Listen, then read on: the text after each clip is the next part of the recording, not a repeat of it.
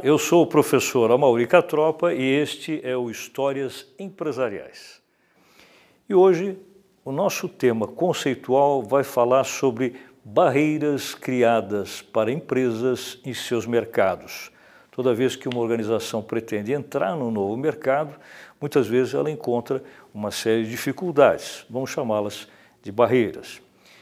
E a história que eu vou contar para vocês hoje se refere a uma coisa um pouco surpreendente eu vou mostrar para vocês como uma grande corporação multinacional cria barreiras para si mesma, contra ela própria. Parece um pouco estranho, mas isso tem uma explicação. Vamos ver, em primeiro lugar, uma questão relacionada à opinião de um grande guru sobre estratégia empresarial, talvez o maior de todos. Eu me refiro a Michael Porter, professor da Universidade de Harvard, nos Estados Unidos. Ele costuma dizer o seguinte, que na visão dele, o lucro que as empresas pretendem ter em mercados muito competitivos nem sempre é uma realidade. Por quê? Porque nesses mercados muito competitivos, é, só em caráter de exceção as grandes corporações conseguem realmente maximizar esse, essa margem de lucro. Por que isso? Porque são poucas empresas que conseguem fazer duas coisas. Primeiro, conseguem ter um grande poder de barganha sobre os seus fornecedores, reduzindo os preços pagos sobre matérias-primas e insumos, o que faz com que as despesas sejam menores e, consequentemente, a margem de lucro maior. Mas nem toda organização consegue isso. O segundo ponto mencionado por ele, Porter, é o foco principal da nossa história de hoje ele fala sobre as barreiras. Nessas organizações eh, a que nos referimos, normalmente o convívio delas com a sua concorrência acaba mostrando que esses concorrentes, que nós vamos chamar de players, acabam estabelecendo uma série de dificuldades uns para os outros, principalmente com relação à entrada de novos competidores, as barreiras. Mas as barreiras sobre as quais nós vamos falar têm formatos, têm características muito diferentes. Quais são os tipos, digamos assim, de obstáculos mais comuns que as empresas estabelecem umas às outras para evitar que novos entrantes assumam posições nos mercados? Bem, em primeiro lugar, vamos lembrar de um aspecto importante. Os mercados que são efetivamente muito rentáveis são superpovoados por organizações por razões óbvias, né? todos querem estar num lugar ao sol. Mas aqueles que já conseguiram entrar, normalmente fecham a porta. As barreiras que vêm dos concorrentes costumam ser aquelas que geram guerra de preços. Por exemplo, nós vemos que entre grandes hipermercados aqui no Brasil, e aqui podemos citar Carrefour, o Grupo Pão de Açúcar, o Walmart, Normalmente, entre eles há um certo equilíbrio nas relações em termos de prática de preço. Mas toda vez que uma outra organização tenta entrar nesse mercado dominado por elas, imediatamente elas começam a fazer promoções, começam a oferecer benefícios adicionais aos seus clientes, começam, enfim, a praticar o que nós chamamos de guerra de preço. Isso é uma forma de estabelecer uma barreira para novos entrantes.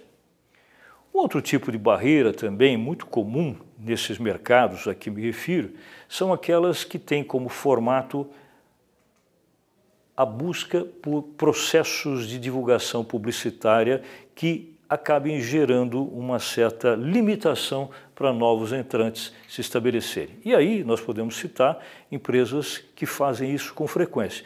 Um exemplo bom é a Bombril, né, que normalmente estabelece a cada ano, no fechamento dos seus balanços, uma reserva de 2 a 3% do seu faturamento. Para quê? Para transformar isso em verba publicitária. Isso é uma forma de guerra, porque a maioria das empresas não faz isso. Há outras que têm uma cultura publicitária muito evoluída e há finalmente aquelas que têm dinheiro né, conseguem bancar campanhas publicitárias caras, coisa que os outros não conseguem. Então, isso é uma forma de estabelecer uma barreira em função da guerra publicitária. Uma terceira forma, que pode ser explicada por uma questão mais jurídica, é quando há barreiras estabelecidas por guerra judicial. Posso dar um exemplo para vocês aqui. Quando a há muitos anos atrás, resolveu se estabelecer com uma estratégia diferenciada chamada low cost, low fare, ou seja, redução de custos internamente para a prática externa de tarifas mais baratas, acabou gerando perante a concorrência, me refiro a outras empresas que faziam e fazem transporte de passageiros, transporte aéreo de passageiros, essas empresas acabaram movendo ações judiciais contra ela, tentando provar que isso era dumping, ou seja, que essa empresa, a Gol, estava praticando preços abaixo dos seus próprios custos. A Gol acabou provando que não, mas de qualquer forma, esse tipo de atitude é uma forma de barreira judicial. Nós vamos falar hoje sobre uma organização que, além de sofrer todas as barreiras promovidas por terceiros, ela própria cria barreiras para ela mesma. Estranho isso? Sim, mas tem uma explicação mais relacionada a um certo filtro qualitativo que ela quer impor a si mesma nos processos estratégicos que ela desenvolve junto ao seu mercado. A empresa sobre a qual nós vamos falar é essa daqui uma das maiores empresas do mundo, sediada nos Estados Unidos, e essa organização ela tem esse hábito né, de, ao desenvolver novas ações junto aos seus mercados, procurar estabelecer algumas barreiras para si mesma. Nós estamos falando da P&G, outrora conhecida como Procter Gamble, uma das maiores organizações do mundo em alguns setores de atividade em alguns mercados. Essa empresa se estabeleceu originalmente na cidade de Cincinnati, no estado de Ohio, nos Estados Unidos, em 1836, ou seja, uma empresa extremamente antiga, tem mais de 180 anos. E o estabelecimento dela começou pela união desses dois homens. William Proctor, que era um inglês fabricante de velas, mas que estava em vias de fechar a sua empresa porque com o surgimento da energia elétrica, a fabricação das lâmpadas, o mercado em que ele atuava começou a se tornar cada vez menos importante. E aí ele resolveu se associar a James Gamble, que era um cidadão que já atuava no mercado de sabonetes, um irlandês que tinha uma indústria nesse setor de atividade. Essa empresa, durante muito tempo, quis entrar no mercado brasileiro e não o fez, embora as suas concorrentes mais importantes já estivessem estabelecidas aqui há muito tempo. E ao querer entrar no mercado brasileiro, essa empresa, na verdade, buscava dois específicos segmentos de mercado. Nós estamos nos referindo ao seguinte: primeiro, o ambiente de produtos personal care. O que é personal care? São produtos que nós chamamos em português de produtos de higiene pessoal. E o outro mercado se refere ao que nós chamamos de home care. O que é isso? significam produtos de limpeza doméstica. Esses dois eram os mercados objetivados por ela durante muitos anos, mas sobre os quais ela acabou não atuando por algumas razões que nós vamos explicar daqui a pouquinho. Para não dizer que a empresa nunca esteve no Brasil antes disso, ela até fez um relativo sucesso num outro ramo de atividade. A Procter Gamble aqui no Brasil chegou a ser fabricante de refrigerantes. Sim, isso mesmo. Esse produto aqui um, um refrigerante chamado Crush, cujo sabor original era um sabor laranja, a partir dos anos 50 fez sucesso aqui no Brasil. Mas passado algum tempo, a empresa começou a perder mercado por conta da concorrência da marca Fanta Laranja da Coca-Cola e a Procter Gamble acabou decidindo se livrar da marca e do produto. Vamos voltar aos ambientes de eh, mercado home care e personal care, que são o tema ou são os temas do assunto de hoje. O Brasil é um dos maiores mercados do mundo para as duas coisas. Aliás, se nós olharmos os quatro maiores mercados, tanto para home care como personal care, a relação entre eles no ranking é a mesma. O maior desses mercados, tanto um quanto o outro no mundo, corresponde aos Estados Unidos. Em segundo lugar, estão os chineses, em terceiro, o Japão e, em quarto lugar, o Brasil. Não é pouca coisa. Isso é uma das explicações do porquê a Procter Gamble se interessou tanto pelo Brasil, pelo nosso mercado de home care e personal care. Nós falamos sobre barreiras que as empresas às vezes estabelecem para si mesmas e a Procter Gamble tem, na verdade, duas barreiras estabelecidas e que ela procura cumprir essa autolimitação. Quais são essas duas barreiras que ela se autoimpõe? A primeira delas é a seguinte: ela decide só entrar num novo mercado, no qual ela ainda não havia iniciado suas operações, desde que nesse mercado haja espaço para ela disputar o primeiro lugar. Ela não se interessa pelo segundo, terceiro lugares. Se é assim, ela fica fora. O segundo tipo de autolimitação que ela impõe a si mesma é este aqui além de ela só entrar em mercados onde ela possa ser líder, ela entra comprando empresas que sejam líderes ou pelo menos que tenham um ou mais produtos que liderem determinados segmentos de mercado. Isso também é um pouco complicado. Basta vermos o seguinte: durante muito tempo ela não conseguiu entrar no mercado brasileiro porque já haviam líderes que dominavam esse ambiente, home care personal care, e líderes que não estavam dispostos a vender nem as suas próprias organizações e muito menos os seus produtos. Alguns exemplos como a Unilever, a Johnson Johnson americana, a Colgate ou Colgate, como nós chamamos, Colinos, Bombril, que embora tenha sido originalmente uma empresa de capital brasileiro, havia sido vendida para italianos e depois voltou ao controle das mesmas famílias que dominavam originalmente desde a sua fundação a empresa Bombril. Nós vamos citar especificamente mais um caso aqui de uma empresa 100% brasileira, sediada no norte do país, que é uma organização atuando no segmento de perfumaria, portanto, personal care, chamada Perfumaria Febo. Ela vai ter uma participação muito especial nessa história. A Febo, a partir de 1987, foi colocada à venda. Ora, as outras empresas nunca estiveram e sempre declararam que não estariam à venda, e se estivessem, seria para qualquer organização, menos a Procter Gamble, que elas sempre viram como uma rival potencialmente e efetivamente. Mas a Febo estava à venda, era uma organização menor e tinha uma vantagem competitiva interessante. Além de ser uma perfumaria que, entre as suas congêneres, era a maior perfumaria nacional, ela, além disso, tinha essa vantagem aqui: dois produtos líderes de mercado. Primeiro, o sabonete Febo tradicional, e segundo, uma colônia mais popular chamada Seiva de Alfazema. Esses dois produtos líderes passaram a interessar a Procter Gamble. Ela poderia eventualmente, se adquirisse a perfumaria Febo, assumir uma das suas autolimitações como resolvida, ou seja, atuar com mercados de produtos como esses que representam liderança. Mas a empresa, no caso a P&G, não estava satisfeita só com isso, porque se ela adquirisse a perfumaria Febo, ela só iria atuar num dos dois mercados, apenas personal care, ou seja, produtos de higiene pessoal. Por coincidência, por sorte ou qualquer coisa do gênero, logo em seguida surgiu uma outra oportunidade para a empresa aqui no Brasil, que foi a seguinte.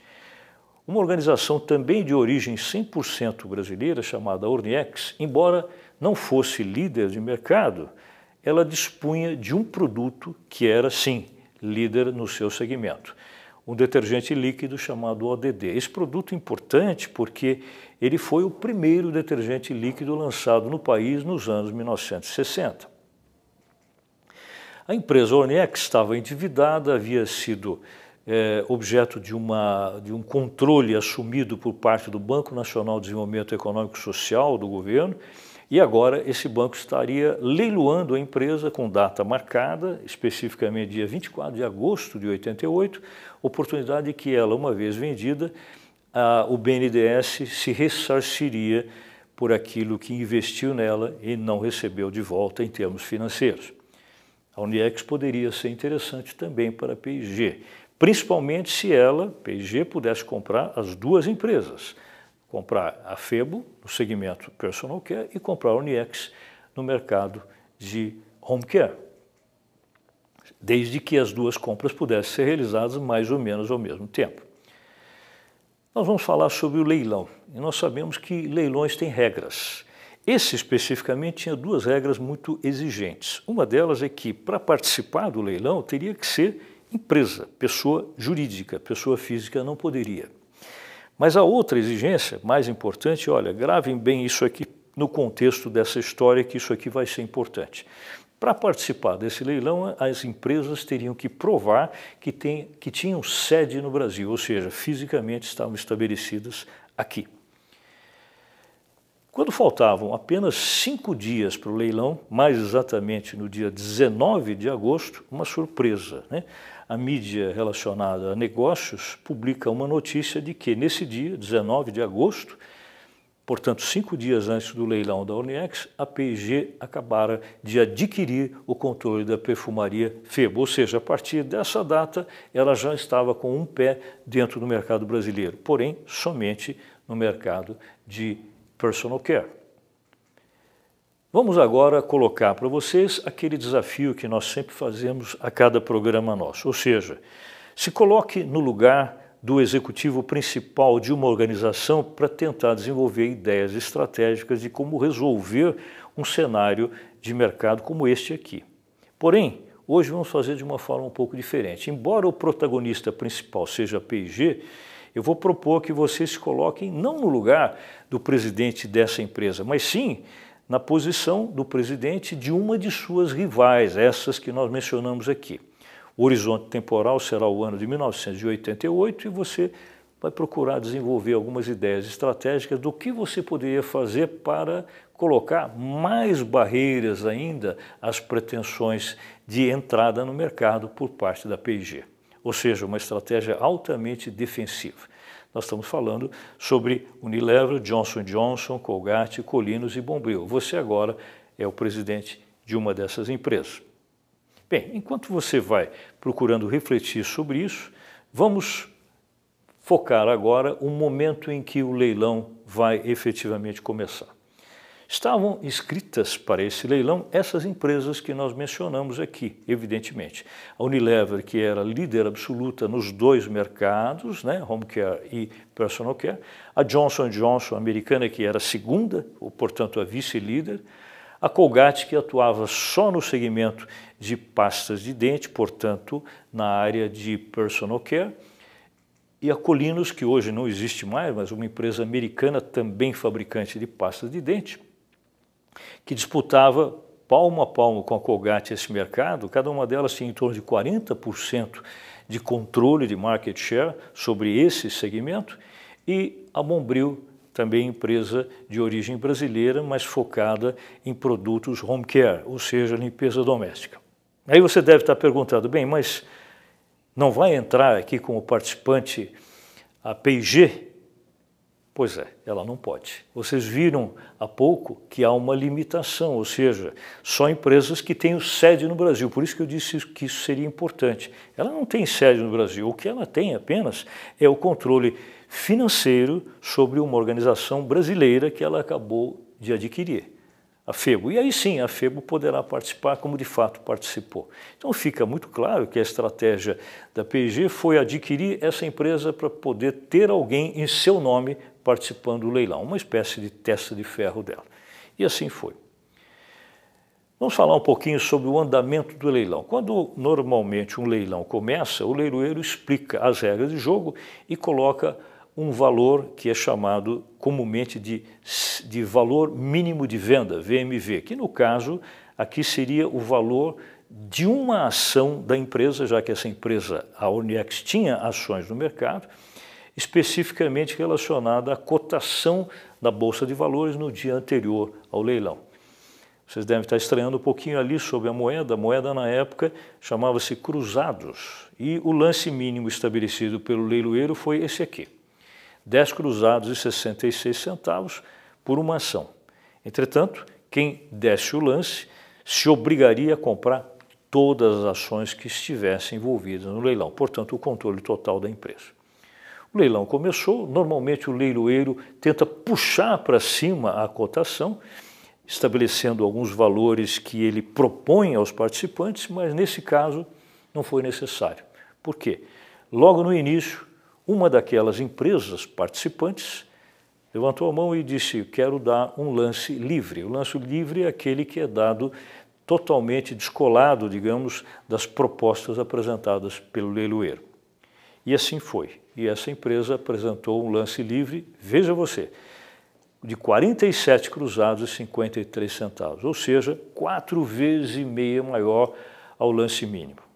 Ficou muito claro que a intenção dessa empresa é assustar os concorrentes, afastá-los e, quem sabe, encerrar o leilão com um lance só. E foi o que efetivamente aconteceu. Esse leilão durou exatamente 20 minutos. O Banco Nacional de Desenvolvimento Econômico e Social, que era o credor desse leilão, é, ficou extremamente satisfeito pelo fato de que, embora tenha havido um lance só, um lance muito substancial, um lance muito significativo. E assim, essa empresa, ao dar esse lance, adquiriu o controle da Ornex. Você deve estar perguntando, bem, mas quem foi que deu esse lance? Né? Bom, pela lógica, a gente já imagina que deva ter sido a FEBO, né? porque, para todos os efeitos, ela representava os capitais de uma das maiores empresas do mundo que a havia adquirido recentemente, a P&G. Isso seria lógica, mas não foi exatamente isso que aconteceu. Quem deu esse lance, o lance vencedor, foi uma empresa que nem era uma das maiores do segmento, a Bombril. Isso foi uma certa surpresa, primeiro por ser ela e segundo pelo valor extremamente elevado que ela apresentou como lance livre. Bem, vamos fazer uma avaliação agora no seguinte sentido. Você que está nos acompanhando e refletindo junto conosco sobre as estratégias que você adotaria mediante essa situação toda, pense conosco com relação ao seguinte: cada um dos participantes desse leilão teria provavelmente interesses diferentes. Vamos começar avaliando pela empresa Febo, que supostamente seria, digamos, a favorita, mas na prática não foi para vencer o leilão. O interesse principal dela aqui seria representar a P&G. Para todos os efeitos, ela daria o lance, mas quem assinaria, digamos, o cheque seria a P&G. A função dela era estritamente essa, auxiliar o projeto da P&G em se estabelecer também no segmento home care, comprando a Uniex, já que a própria Febo já havia sido comprada e, portanto, a empresa P&G já estava estabelecida no mercado de personal care. Já com relação à Unilever, os interesses eram muito diferentes, porque a Unilever era, até esse momento, a número um tanto no mercado personal care como home care, já que ela atuava nos dois e atua inclusive até hoje no Brasil. Então a razão pela qual ela participou do leilão foi exclusivamente a de adotar uma estratégia defensiva, ou seja, a intenção era dificultar a entrada da P&G, essencialmente isso. Se nós analisarmos o interesse da Johnson Johnson nesse leilão, era algo semelhante ao interesse da Unilever, ou seja, também adotar uma estratégia defensiva para evitar que a P&G entrasse nesse mercado, no caso o mercado home care, e portanto dificultando as ações de negócios dessa empresa. Já olhando sob o ponto de vista da empresa Colgate, empresa americana que atuava somente no segmento de personal care, os interesses já eram outros essa organização participou já com uma estratégia ofensiva, uma estratégia agressiva, porque o que ela queria era entrar em um ramo de atividade que ela até então não conhecia, que era exatamente o de limpeza doméstica. Então, claro que ao procurar fazer isso, além de benefício próprio, ela queria também causar dificuldades para a entrada da P&G no mercado brasileiro.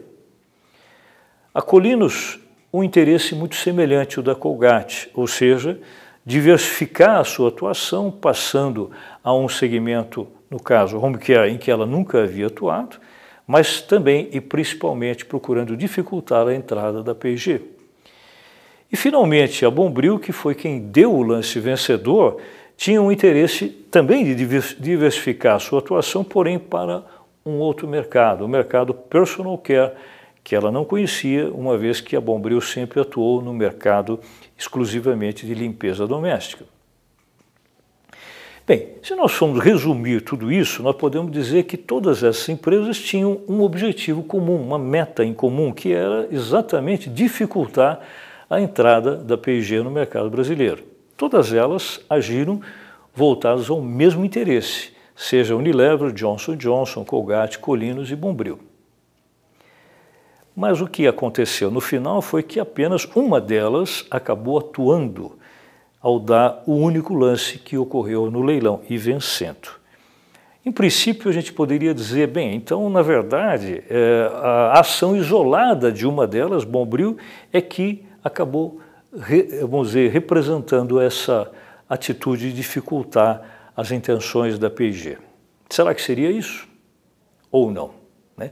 Esse é o tipo da pergunta que nós não vamos conseguir responder, porque poderia ter uma explicação de que elas tenham agido de forma consorciada, porém não podemos afirmar nem provar isso, mas também não podemos provar que não agiram assim. O que conta realmente no final disso tudo é uma coisa só. Quando o board, ou seja, o conselho diretivo da P&G se reuniu depois disso tudo, a conclusão que eles chegaram é que essa atitude de impor barreiras a si mesma acabou sendo um fator altamente negativo para ela ao tentar entrar no mercado brasileiro. Tanto isso é verdade que foram necessários vários anos até que finalmente ela conseguisse montar o seu portfólio de produtos aqui no Brasil. E não conseguiu e não consegue até hoje ser a líder nem de home care, nem de personal care, embora tenham alguns produtos dela que sejam efetivamente produtos de grande destaque.